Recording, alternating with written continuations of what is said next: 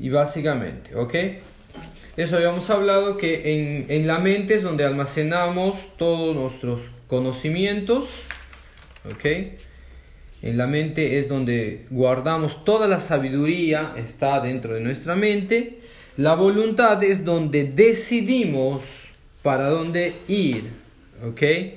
Este, en función a lo que estamos aprendiendo. O sea, en función a lo que conociste vas a decidir. Por eso les decía que a veces los pensamientos o conocimientos que vinieron antes de Dios nos pueden llevar a caminos equivocados.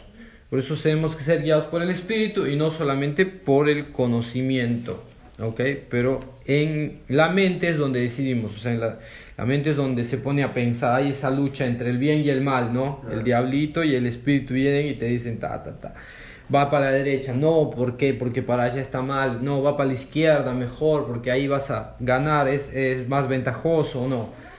Y al final, quien más alimentado está es quien va a vencer tu espíritu está fuerte, el espíritu va a ser más fuerte porque va a tener argumentos sólidos, ¿no? El espíritu. Y también, o sea, mientras más estés atento a la voz del espíritu, más rápido vas a poder tener la, la convicción de para dónde ir. Pero si solamente somos almáticos, es decir, vivimos solo el conocimiento humano, vamos a tratar de andar siempre por lo que dice tu mente. No, pero lo lógico es que haga así, no, pero lo lógico es que vaya por acá, lo lógico es que haga lo, lo correcto porque así siempre se hace. Y no, nosotros somos guiados por el Espíritu.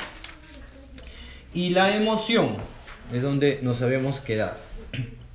La emoción es una parte importante de la experiencia humana ella se manifiesta de muchas formas, por medio del amor, del odio, del pesar, deseos, alegría, tristeza, etc.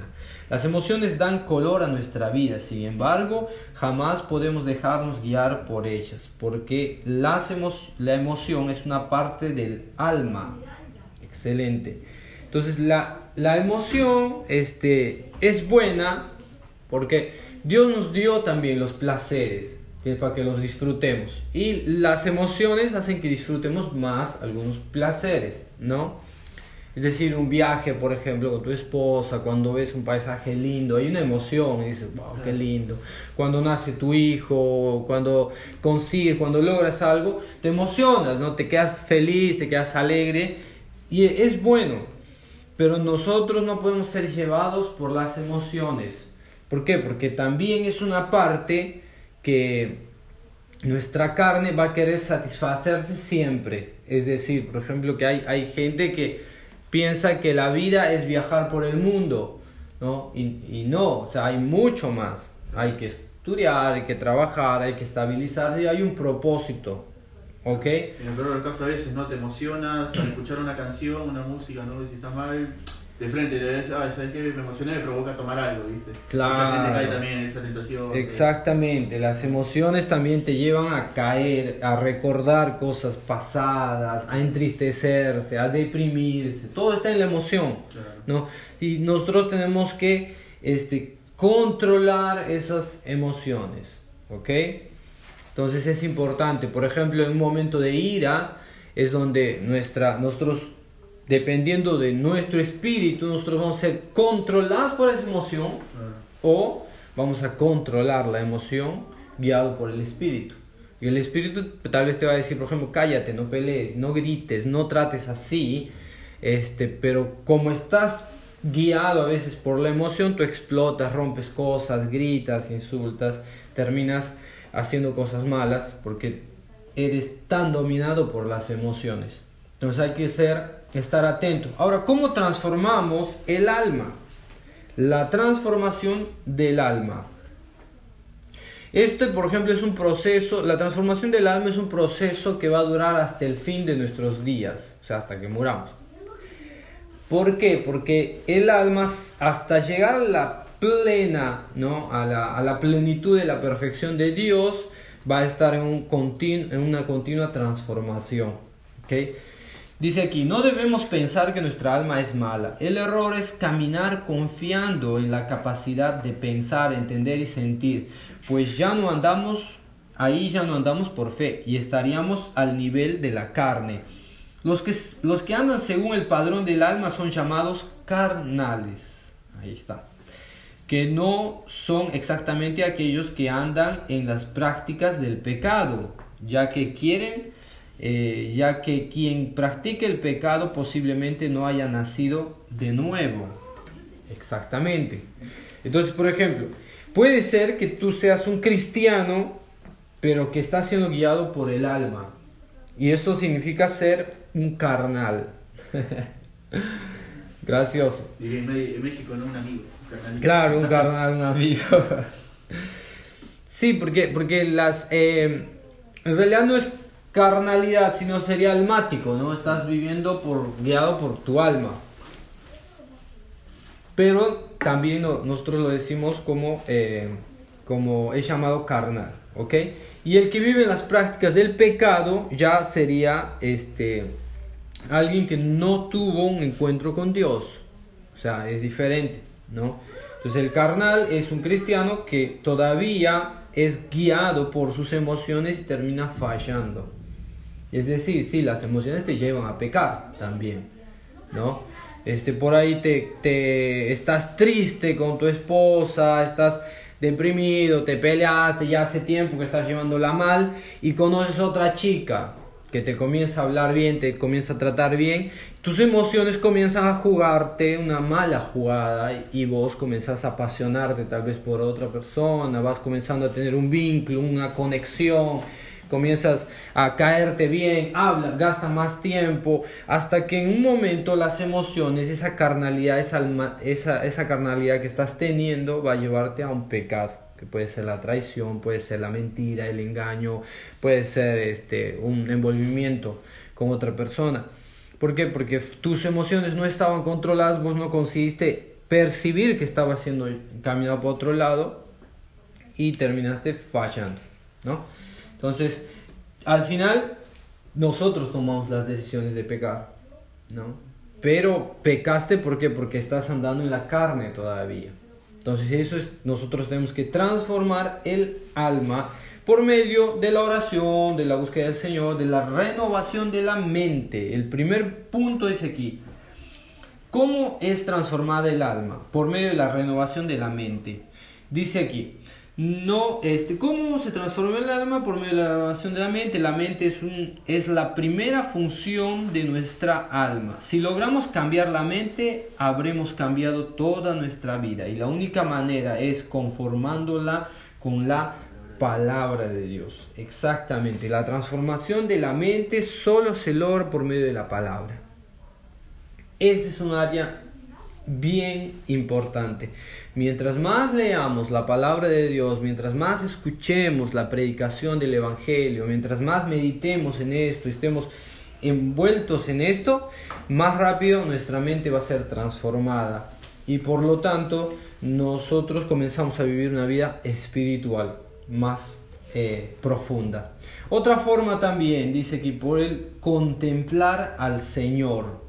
Dice aquí en Corintios, por tanto nosotros todos miramos a cara descubierta como en, en, un espejo la gloria del Señor. Somos transformados de gloria en gloria en la misma imagen como por el Espíritu del Señor. En Corintios 3, 18. Entonces, contemplar al Señor nos es, un, es una práctica que deberíamos tener. Eso sería el hecho de estar orando o estar meditando. ¿Ok? No es solo lectura. Entonces, por ejemplo, leíste, oraste, hablaste con el Señor, ahora contempla, trata de escuchar la voz de Dios, trata de, de meditar en aquello que Dios te ha hablado en tu corazón. Mientras vas contemplando, vas pareciéndote al Señor, porque mientras más vas contemplando al Señor, el Espíritu Santo va moldando en ti su vida, su carácter, su transformación. Nuestros hijos aprenden, por ejemplo, por el ejemplo. Es la misma cosa, cuando vas contemplas a Dios, vos estás contemplando la santidad de Dios. Igual tu hijo cuando te ve, él va aprendiendo cómo respondes, cómo te enojas, cómo gritas, cómo rompes las cosas. Y una hora él va a comenzar a hacer lo mismo. Igual, contemplamos a Dios y vamos viendo cómo Él es y, y, cuando necesitemos nosotros vamos a comenzar a reaccionar como Él. ¿Ok? Y bueno, ahora clase número 4, funciones del cuerpo. Ahora vamos a hablar sobre el cuerpo. Dice que las funciones del cuerpo son la sensación, la locomoción, la, el instinto. Ok, esas tres son las funciones del cuerpo. La palabra de Dios nos dice que nuestro cuerpo es solo donde vivimos en este mundo. Pablo nos dice en Corintios 2, en 2 Corintios, que nuestro cuerpo es nuestra morada terrestre. Pero habrá un día en que seremos revestidos de nuestra habitación celestial. O sea, el cuerpo es solo lo que tenemos aquí en la tierra. ¿okay? La parte física que nos es dada por Dios para estar aquí en la tierra. Nosotros no vamos a habitar con el cuerpo en el cielo. Dios nos va a dar un cuerpo glorificado, dice, dice la palabra de Dios. Entonces, por lo tanto, este, las funciones del cuerpo son sensación, es decir, tacto, olfato, todos los este, ¿cómo se llaman estos? Mm, las funciones ¿no? de nuestro cuerpo y las sensaciones las tenemos por medio del olfato, la visión, los ojos, el oído, la piel, ¿no? los sentidos serían exactamente. ¿okay? La locomoción, que sería bueno para movernos de un lado para otro, y el instinto, que sí es eh, algo importante que debemos saber. El instinto son reacciones innatas del organismo que no dependen del comando de nuestra alma, automáticamente en sí mismas y no pecaminosas. Sin embargo, son la base de la concupiscencia de la carne. Dios creó los instintos buenos, pero por causa del pecado fueron degenerados y hoy necesitamos ejercer dominio sobre ellos. Hay tres grupos de instintos básicos, el de sobrevivencia, el de defensa y el sexual. Ok, los instintos se dividen en tres básicamente. Primero dice eh, la palabra de Dios, Dios nos creó perfectos, es decir, nuestros instintos eran perfectos antes, ¿no? Pero cuando el pecado vino en nuestras vidas, nuestros instintos fueron corrompidos. Y ahora por eso nosotros tenemos que dominar los instintos. Los instintos son el instinto de sobrevivencia, ese es, ese es el que todos sabemos, ¿no? Que cuando estás con mucha necesidad o, con, o corriendo peligro vas a actuar de alguna manera, vas a reaccionar. O cuando estás, por ejemplo, muriendo de hambre vas a querer comer, ¿no? hay gente que hace cualquier cosa, come la basura, busca, porque es un instinto de sobrevivencia, no le importa. O sea, hay personas que dirían, no, yo nunca haría eso. Pero el instinto de sobrevivencia te va a empujar a hacer cosas así tan fuertes como esa, ¿no?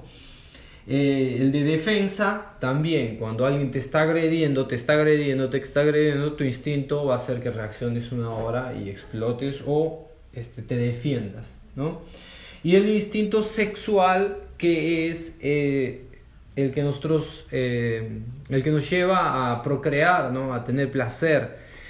Entonces nosotros tenemos que tener dominio de esos instintos. ¿Por qué? Porque también el pecado, o sea, la concupiscencia de la carne, eso significa las tentaciones de la propia carne. Tu propia carne tiene concupiscencia, que sería, este, tu carne va a querer que tú disfrutes, o sea, te empuje a más. Entonces, a veces el instinto y el pecado, la concupiscencia de la carne, por ejemplo, va a hacer que comas en demasía, aunque no necesites. Porque el instinto es decir, come más, come más. Cuanto más comes, más, eh, más fuerte estás. Pues cosa que no es verdad. Pero muchos comen, comen demasiado hasta que quedar muy gordos, ¿no? Y eso les está haciendo daño, pero aún así su instinto los domina. La gula. No, claro, caen en gula, caen eh, o en comer cosas eh, que no son saludables, ¿no? Igual el, el, instinto de defensa, ¿no? De ser agresivo y todos, los domina. algunos, por ejemplo, si fueron de niños muy agredidos, el instinto va a hacer que ellos comiencen a agredir ya por instinto, ¿entiendes? Ya entran ofendiendo, agrediendo personas. ¿Por qué? Porque se les torna natural esto, se les torna placentero a algunos. Entonces, no son cosas que nosotros tenemos que estar atentos para controlar, para dominar. ¿ok? Nosotros dominamos la carne, por eso ayunamos. Cuando ayunas estás dándole un... O sea, tú estás diciendo, el que manda aquí no eres tú, ni, ni siquiera el alma, so, eh, es el espíritu. Que yo decidí en el espíritu ayunar, no voy a comer. Y el instinto de sobrevivencia va, va, inicialmente va a luchar contra ti, la defensa, o va a haber tentaciones, ¿no? Pero nosotros estamos ejerciendo dominio de nuestro cuerpo, por eso ayunamos. ¿ok? Tenemos ahora las disciplinas del cuerpo. Esto es importante. Necesitamos estudiar las funciones del cuerpo para comprender que el diablo está fuera y Dios está dentro de nuestro espíritu. Vea cómo el enemigo actual. Él, primeramente procura entrar por las puertas del alma, que son los sentidos del cuerpo. El proceso siempre comienza, eh, eh, comienza con el enemigo intentando llamar nuestra atención. Una vez que él tiene nuestra atención, Él intentará despertar algunos instintos básicos en nuestro cuerpo, como nuestros instintos fueron corrompidos por el pecado, se convirtieron en aliados del diablo. El pecado sucede cuando nuestro deseo se transforma en intención. Jesús dice que cualquiera que mire con intención impura a una mujer ya adulteró con ella. Muy bien, entonces este, la carne, o sea, el diablo siempre va a atacar por el alma y usando nuestros sentidos. O sea, la el área que él quiere atingir, como, como te dije, es el área del conocimiento, ¿no? Eh, ¿Por qué? Por eso se, se, se enseña tanto que, como ya dije hace rato, todos mienten, todos roban, todos traicionan, son mentiras del diablo para alcanzar este, tus instintos. Entonces, como todos hacen, vos dices, todos hacen, pero yo no. O sea, yo solamente me estoy acercando, por ejemplo, a una chica que no es mi esposa. Solo la abrazo, le toco la mano, no tiene nada de malo. Pero eso va a despertar el instinto sexual.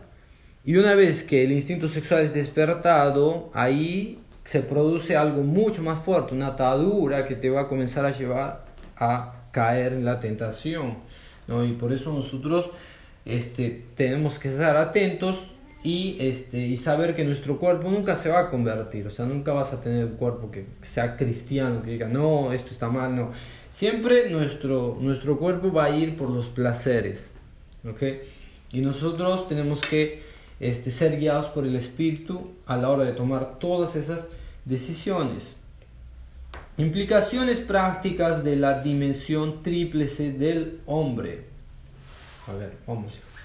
Hay ciertas actitudes que debemos tener en relación a cada parte de nuestro ser. 1. El espíritu debe ser ejercido, el alma debe ser transformada y el cuerpo debe ser disciplinado. Excelente. Entonces, este, a ver, repiten, repite conmigo. El espíritu debe ser ejercido. El espíritu debe ser ejercido. El alma debe ser transformada. El alma debe ser transformada. Y el cuerpo debe ser disciplinado. Y el cuerpo debe ser disciplinado. Excelente, ¿no? Entonces, nosotros tenemos que ejercitar nuestro cuerpo, el alma debe ser transformada por medio de la renovación, o sea, la palabra, la oración, todo lo demás, y el cuerpo debe ser disciplinado. Entonces, es nuestra forma de luchar, son las armas que tenemos para poder luchar y vencer. Nuestro espíritu fue regenerado en el pasado. Cuando nacemos de nuevo, la vida de Dios fue colocada dentro de nuestro espíritu. Por eso el Señor dice que el espíritu está dispuesto, pero la carne es débil. ¿no? Eso es verdad. Dice, nuestra alma está siendo transformada en el presente. Ok, aquí hay un punto, por ejemplo. Nosotros creemos que, a pesar de, desde el momento que aceptamos a Cristo en nuestro corazón, el Espíritu Santo entró en nuestras vidas, ahora ya tenemos Cristo, al propio Dios dentro de nosotros.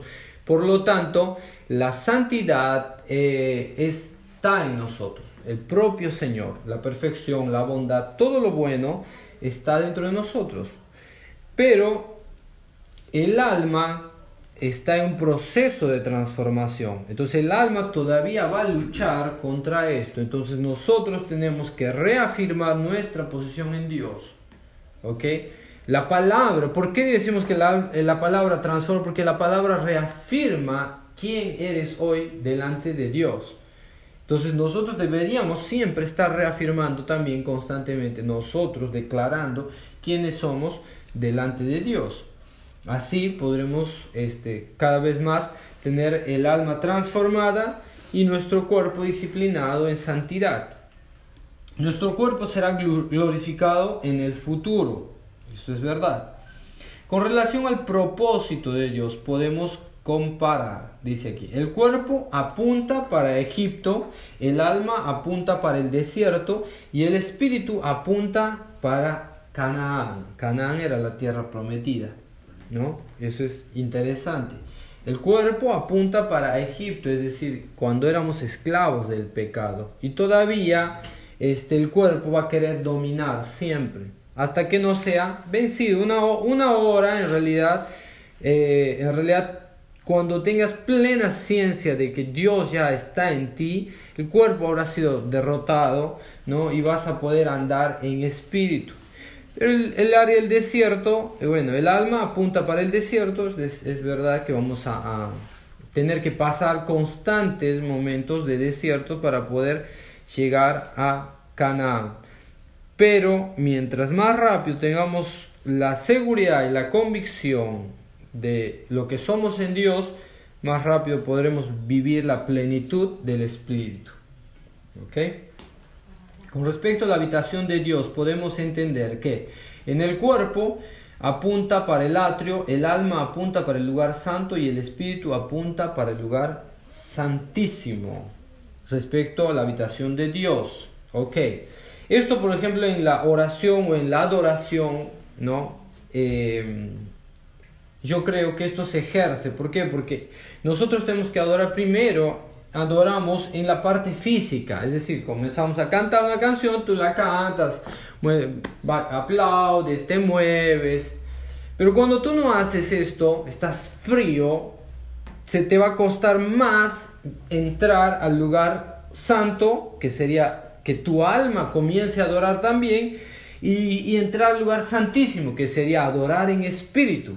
Entonces te vas a dar cuenta que, por ejemplo, si un día tú dices, no, yo voy a, no voy a cantar así nomás, frío, ni voy a pensar en la letra, no vas a adorar. O sea, va a ser nada, ¿no?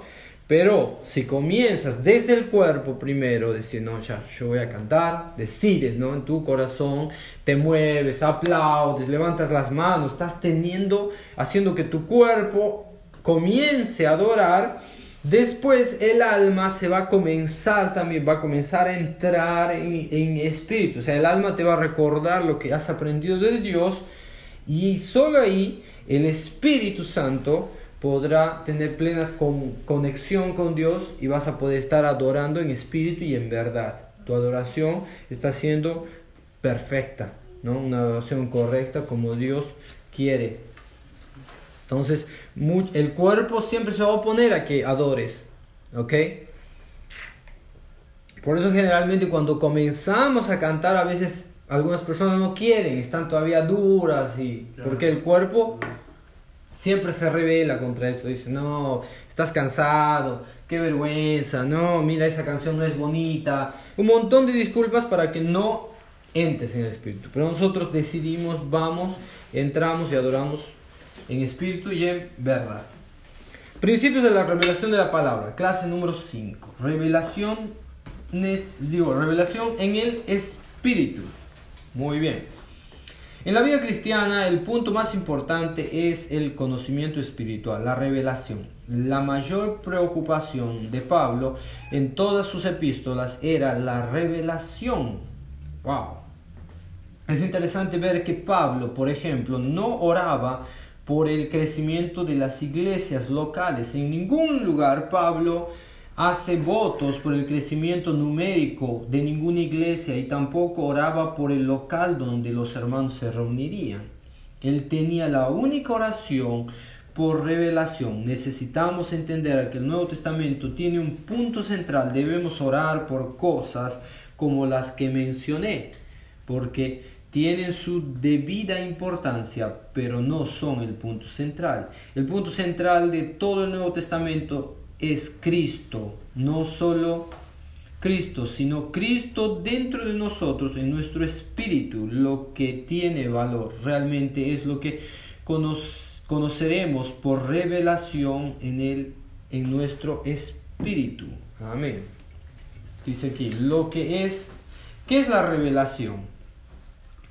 Es el conocimiento que nos es transmitido por el Espíritu Santo a nuestro espíritu, cuando la luz de Dios brilla en nuestro espíritu. Entonces hay revelación, inclusive es saber por el espíritu algo que nuestra mente tal vez ya sabía y verlo desde un punto de vista de Dios. La revelación es algo que vas a sentir en tu corazón que tal vez ya lo has escuchado, ya alguien te dijo, lo viste en algún lugar o viste una película, pero cuando lo lees o cuando lo escuchas, te toca el corazón, te genera una luz, dices, ah, ahora entendí por qué pasa esto, porque ahora entendí por qué Dios quiere mostrarme esto. O vas a decir, mm, yo necesito eso. Eso es revelación. Cuando te das cuenta de algo, genera una luz dentro de ti. Un texto puede ser una palabra, una canción, un momento, una situación. Eso es revelación. Ahora, hay un proceso de revelación. El proceso de revelación, dice aquí. La revelación es algo que ocurre primeramente en nuestro espíritu. El Espíritu Santo transmite una verdad a nuestro espíritu que a su vez lo transmite a nuestra mente que por sí sola no puede tener revelación de Dios. Hay una gran diferencia entre el conocimiento mental y el conocimiento espiritual. El mental no tiene el poder para cambiar a nadie. Ahí está el punto, ¿no? Entonces, eh, hay un proceso de revelación, como, como dice el texto, primero comienza con el Espíritu. O sea, el Espíritu Santo trae el mensaje a ti. O sea, Él genera, puede ser un predicador, Dios le habla para que hable de un tema o pones en la tele tal vez un video, una predicación o lees la Biblia y el Espíritu te va a guiar por dónde ir. Tal vez estás leyendo algo y tú sientes en tu corazón, Dios te dice, no, vuelve ahí, lee el número 2. Algo te va a decir. Entonces el Espíritu que va generando las circunstancias necesarias para que Él te entregue la revelación y tú le haces caso y dices, a ver, decime, o voy a leer, o vas a escuchar, o el predicador te va a decir. Esa palabra que fue guiada por el Espíritu va a llegar a tu espíritu primero y tú vas a sentir algo, vas a decir, uy, esto me parece interesante. Eso se va a la mente, ¿no? Que es el, el lugar donde guardamos todo el conocimiento y ahí genera una luz, o sea, juntamente con el conocimiento, explota y te va a decir, uh, ahora entendí ¿Por qué Dios me trajo a Argentina? ¿No? Bueno, Dios tenía un propósito para esto, para esto y para aquello. Y es eso lo que genera una transformación de vida. Recordando que cosas, cuando las personas hacen las cosas solo por su conocimiento, no va a generar transformación de vida. Puede ser disciplina, puede ser este, una transformación natural, ¿no? Hay mucha gente, por ejemplo, muy disciplinada o que parece muy correcta, pero por dentro están, eh, están podridos o tienen envidia, odian, están airados. O hay gente en la calle, o sea, en la universidad, profesores, gente muy, muy este, sobresaliente, que en esos lugares son exitosos, pero en su hogar tienen un hogar destruido, viven iras, peleas, discusiones. Entonces no generó, el conocimiento solo no, no puede generar transformación. Puede generar una, una, un buen maquillaje, una buena pantalla, una buena máscara, sí. Capaz de engañar a muchos también. Pero no genera transformación. Solamente la revelación genera esa transformación. Vamos a la página siguiente. Oración por revelación. La mayor preocupación de Pablo era que los creyentes tuvieran revelación de Dios, como se observa en Efesios. Él sabía que cuando hubiese revelación, naturalmente las personas serían transformadas por la acción de la palabra espontáneamente. La fe se manifestará y la unción y la vida de Dios irá a transbordar cuando la revelación de Dios viene. Entonces hay crecimiento, discipulado, madurez cristiana, misiones, nuevos líderes y todo lo demás es solo consecuencia de tener nuestra nuestras vidas impactadas por la luz del Espíritu Santo.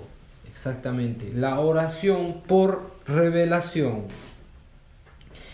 Eh, nosotros tenemos que orar para que Dios nos dé revelación. O sea, mientras estás orando, estar atento a la voz de la revelación. Porque, perdón, porque esto sería también como hablamos la semana pasada, de orar pensando, orar este, meditando en lo que tenés que... Hola. Una luna que llegó tarde. o sea, es decir, orar meditando en lo que estás hablando. Que a veces oramos también de boca para afuera.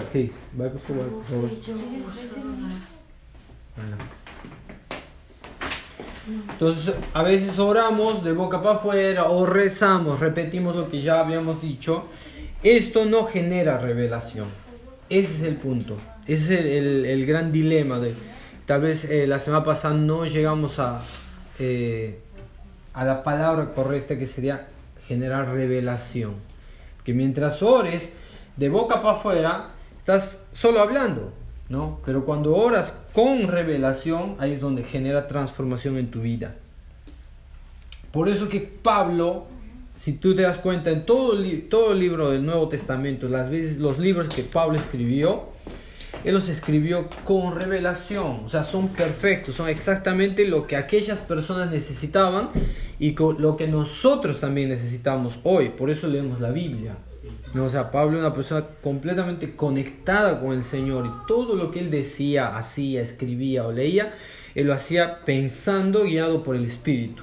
Entonces, es eso lo que verdaderamente da efectividad para cualquier trabajo.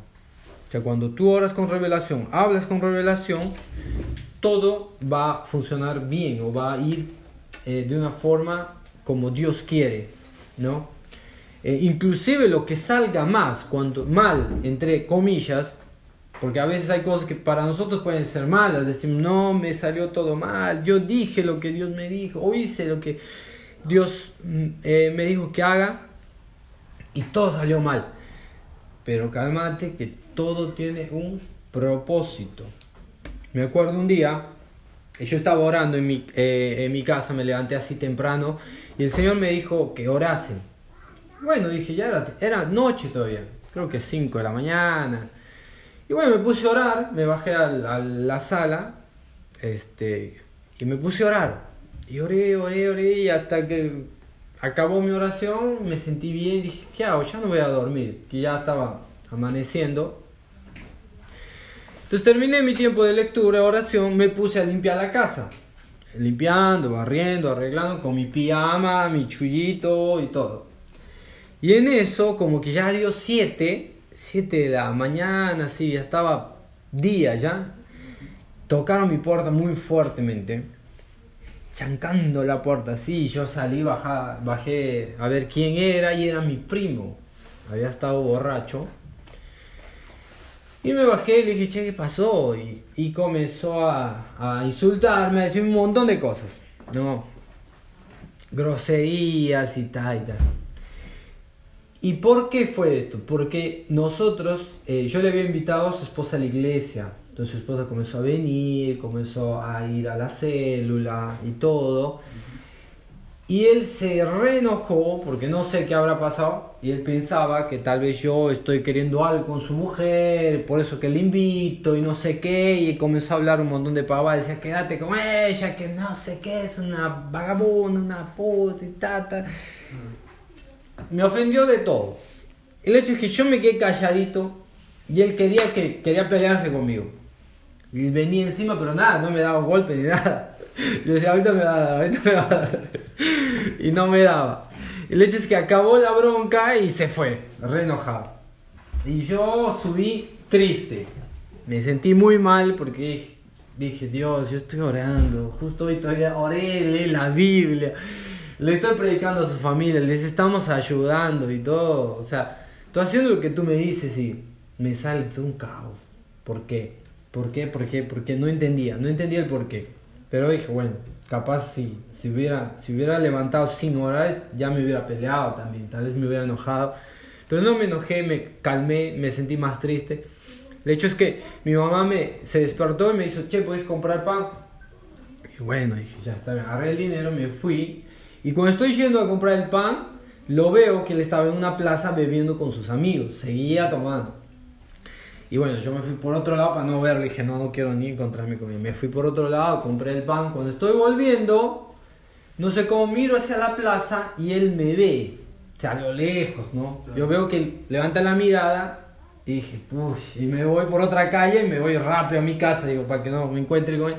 Y llegando a mi casa, y por otra calle aparece en la puerta de nuevo. Y ay Dios, yo dije, pucha, ahora creo que no voy a aguantar, dije yo. El hecho es que en ese momento él se, me llama y me dice, che, pues, eh, espera adelante, me dice. ¿qué pasó? Y se pone a llorar. Se pone a llorar, me dice, perdóname, ¿verdad? no sé qué me pasa, estoy mal, no sé por qué hice eso, te vine a ofender. Así, no, vos no me decís, disculpame, tengo problemas en casa y ayúdame, ayúdame, y se puso a llorar. Y bueno, lo abracé, que es un, primo que amo mucho. Oramos, este, se convirtió ese día, me dijo, quiero cambiar, ¿qué tengo que hacer? Y yo le enseñé, le dije, vamos a orar, este, pedirle a Dios que entre a tu vida. Y tú vas a dejar de beber, vas a ser transformado, ¿no? Entonces se convirtió. Entonces, pero hay cosas que inicialmente parece que van a funcionar un caos, pero no te preocupes que mientras estés andando en la revelación guiado por el Espíritu, todo va a funcionar. Al final eh, el Señor necesita de esos choques y situaciones para poder llegar a un punto maravilloso, como el, río, ¿no? Como que se abra el, mar y todo se atraviese. Es así, es un desafío, algo terrible está pasando, no vamos a, nos vamos a morir. No te preocupes, que Dios va a abrir el mar si es necesario. ¿Ven? Condiciones para obtener la revelación. Uno, conocer la palabra. Importantísimo. Si alguien no conoce la palabra, no tendrá revelación. Porque la revelación viene por lo que has aprendido. O sea, estás llenando tu, este, tu conocimiento. Es como, como tu celular. Si tú no, si en tu celular no tienes, no vas poniendo, bajando aplicaciones, no vas a poder hacer casi nada. No te bajas el Instagram, el Facebook, YouTube Vas a, tener un celular más limitado. Pero mientras más aplicaciones te bajes, más vas a poder utilizarlos. De la misma forma la palabra, cuanto más tienes el conocimiento de la palabra, rápidamente este, tu mente va a ir sacándote versículos para que te dé revelación. ¿Okay? Otra, otra condición para tener revelación de la palabra, tener ojos para ver. Eso también, estar atentos, es decir, abrir los ojos delante de Dios. Lo que les digo a los hermanos en la célula, por ejemplo, ¿no? Eh, cuando les pregunto qué es lo que Dios hizo esta semana para ti, es eso. Estoy tratando de que ustedes abran sus ojos semanalmente a, a ver qué fue lo bueno que Dios hizo hoy. Porque hay personas que están toda la semana y no ven nada. Dicen, no pasó nada en mi vida. No, pues sí pasó. No es que no abriste tus ojos. Porque cuando te llegó eh, el dinero, por ejemplo, tu salario, vos pensaste que fuiste tú. Porque cuando vino a ayudarte a alguien, vos pensaste que fue suerte, o fue la amiga, o fue pues que es buena gente. No, Dios está en todo lugar manifestando su poder, su gloria, y nosotros tenemos que tener los ojos abiertos para reconocerlo. Mientras más rápido estén los ojos abiertos y reconozcamos la gloria de Dios, la revelación va a comenzar a fluir mucho más rápido. ¿Ok? Otro, tercero. El tercer factor es la luz. Supongamos que yo no, que, sí, perdón, supongamos que ya no somos ciegos, pero no hay luz, no vamos a ver absolutamente nada. Dejar de ser ciegos es la consecuencia del nuevo nacimiento, pero tener luz apunta a la experiencia del bautismo del Espíritu Santo. Los creyentes que no fueron llenados del Espíritu Santo viven como el hombre natural y no perciben las cosas espirituales. Este creyente hasta alaba, pero no tiene intimidad. Puede hasta conocer la Biblia, pero no tiene revelación. La tercera condición, entonces, es tener luz. Exactamente, eso es. En realidad esto habla, apunta para ser lleno del Espíritu Santo. La luz viene cuando nosotros somos llenos del Espíritu Santo. ¿Y cómo ser lleno del Espíritu Santo? Es, este, bueno, busca, pidiéndolo, pidiéndolo. Primero tienes que decirle, Dios, lléname de ti, quiero estar lleno completamente. Y nos llenamos por medio de la palabra la oración, ¿no? Eh, uno de los, de los testimonios de la llenura del Espíritu Santo es poder hablar en lenguas. ¿No? la oración en, lenguas espirituales, que el domingo vamos a orar para que los hermanos sean llenos. Eso vos puedes hacerlo en tu casa, o sea, en tú mismo pedirle, Dios, yo quiero ser lleno de ti, quiero que me llenes. Y la forma como el Espíritu Santo se va a manifestar es muy particular. Puede ser que hables en lenguas, puede ser que llores, puede ser que te rías, puede ser que bailes, que estés tirado en el piso, no sé. Pero la cosa es que Dios te va a llenar a su manera. ¿Ok? Este, ese es el, tercer factor. Y de esa forma nosotros vamos a tener luz. O sea, la llenura también es una constante. O sea, es decir, no es que una vez te llenó y ya está, ya tenés luz para siempre. No. Tienes que ser constante, estar lleno constantemente. Porque cualquier cosa en movimiento muere, perece. O sea, sin movimiento. ¿no? Si tú pones agua, por ejemplo, en un vaso aquí, lo dejas dos meses, no lo vas a tomar más va a decir, oh, voy a tomarme esta agüita. No, va a estar lleno de mosca, tal vez ya hasta costas verdes ya le salen, ¿no? Algas y todo, ya. Mo.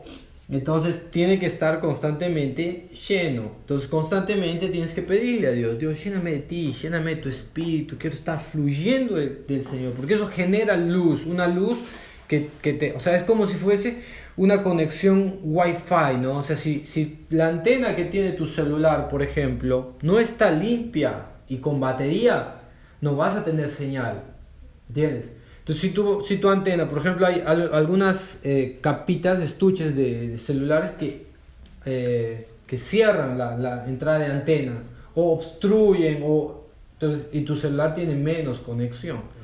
Es como la distancia también, mientras más paredes tienes, del Wi-Fi, menos señal tienes, ¿no? Entonces, siempre tienes que estar dejando espacio, estar bien fluido para que estés, eh, y batería para poder tener conexión. Igual con el espíritu, siempre estamos llenos para estar completamente conectados. Dice que el cuarto factor son los ojos abiertos. Bueno, ya esto ya hablamos. Características de la revelación.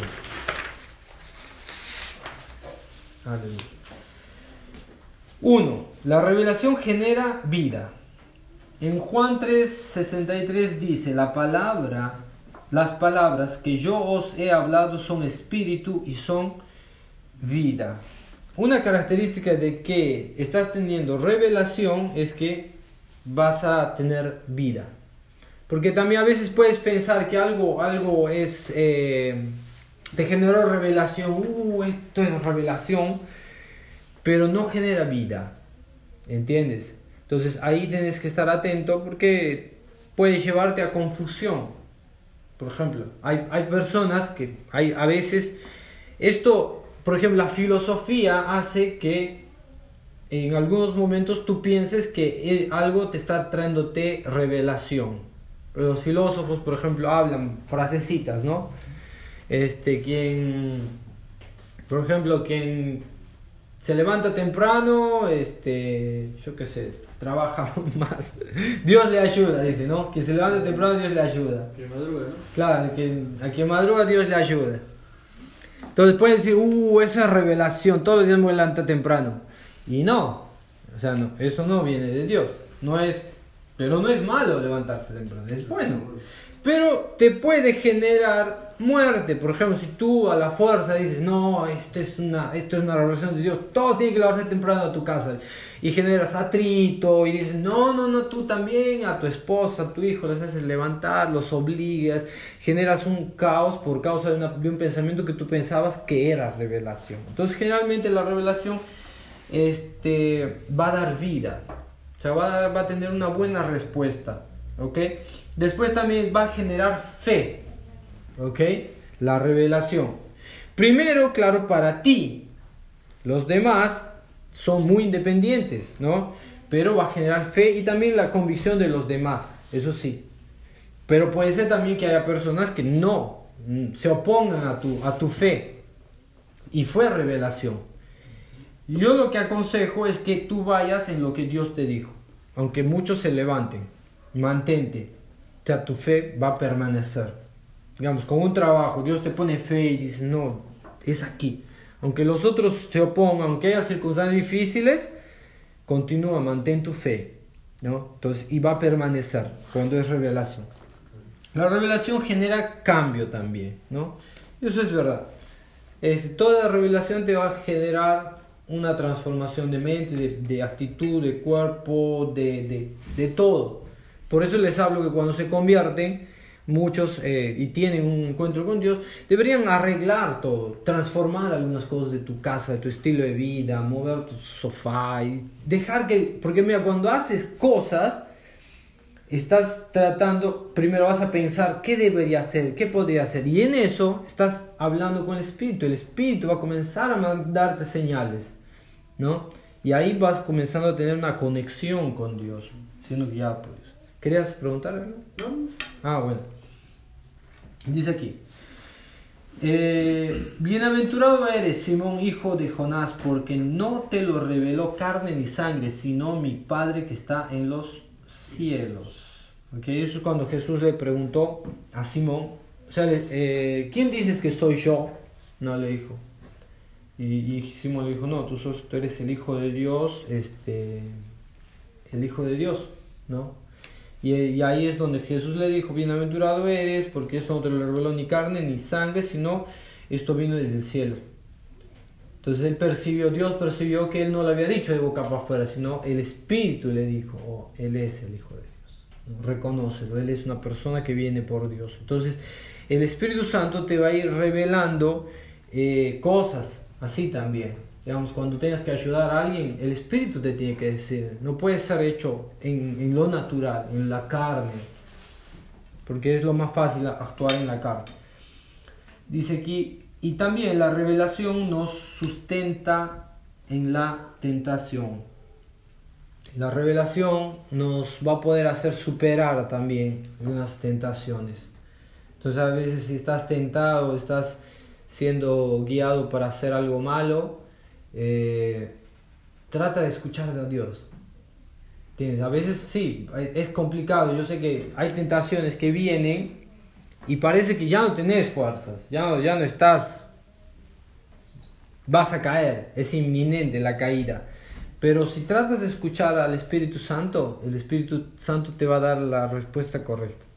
Tal vez te va a decir, este, quédate quieto, te va, te va a decir, no, salí de aquí, llama a tal hermano, o te va a mostrar un texto, o te va a poner algo en tu corazón para que tú te alejes del pecado y venzas. Entonces te libra de la tentación o nos sustenta. ¿Ok? Bueno, vamos a tener 5 minutos de descanso para pasar a clase 6.